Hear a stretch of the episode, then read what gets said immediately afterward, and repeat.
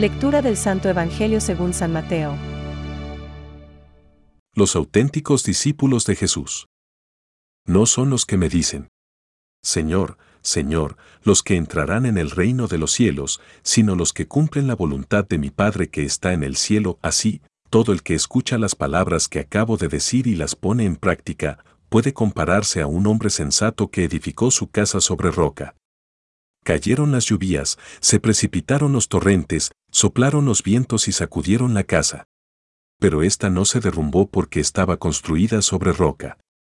Al contrario, el que escucha mis palabras y no las practica, puede compararse a un hombre insensato, que edificó su casa sobre arena. Cayeron las lluvias, se precipitaron los torrentes, soplaron los vientos y sacudieron la casa. Esta se derrumbó, y su ruina fue grande. Es palabra de Dios. Te alabamos, Señor. Reflexión. No todo el que me diga, Señor, Señor, entrará en el reino de los cielos. Hoy, el Señor pronuncia estas palabras al final de su Sermón de la Montaña, en el cual da un sentido nuevo y más profundo a los mandamientos del Antiguo Testamento, las palabras de Dios a los hombres. Se expresa como Hijo de Dios, y como tal nos pide recibir lo que yo os digo, como palabras de suma importancia.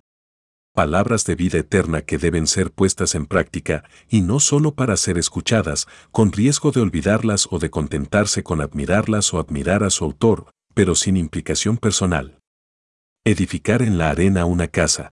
Ver Mateo 7:26 es una imagen para describir un comportamiento insensato que no lleva a ningún resultado y acaba en el fracaso de una vida después de un esfuerzo largo y penoso para construir algo. Bene curris, sed extraviam, decía San Agustín.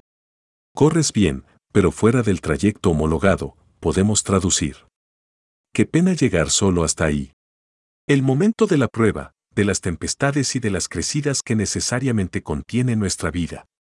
El Señor quiere enseñarnos a poner un fundamento sólido, cuyo cimiento proviene del esfuerzo por poner en práctica sus enseñanzas, viviéndolas cada día con pequeñas decisiones que procuraremos seguir. Nuestras resoluciones diarias de vivir la enseñanza del Cristo deben así acabar en resultados concretos, a falta de ser definitivos, pero de los cuales podamos obtener alegría y agradecimiento en el momento del examen de nuestra conciencia, por la noche. La alegría de haber obtenido una pequeña victoria sobre nosotros mismos es un entrenamiento para otras batallas, y la fuerza no nos faltará, con la gracia de Dios, para perseverar hasta el fin. Pensamientos para el Evangelio de hoy. Velad. Pues, cuando reina sobre el alma un pesado sopor, es el enemigo quien domina al alma, y la conduce contra su propio gusto. Por eso ha hablado nuestro Señor de la vigilancia del alma y del cuerpo.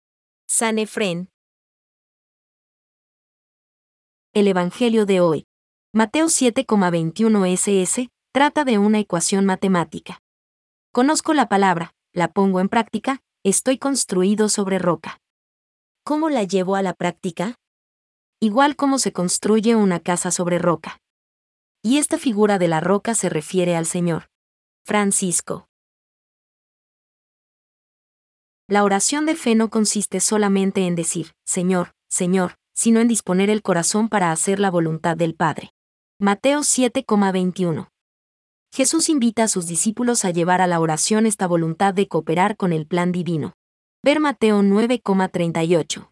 Catecismo de la Iglesia Católica, número 2.611.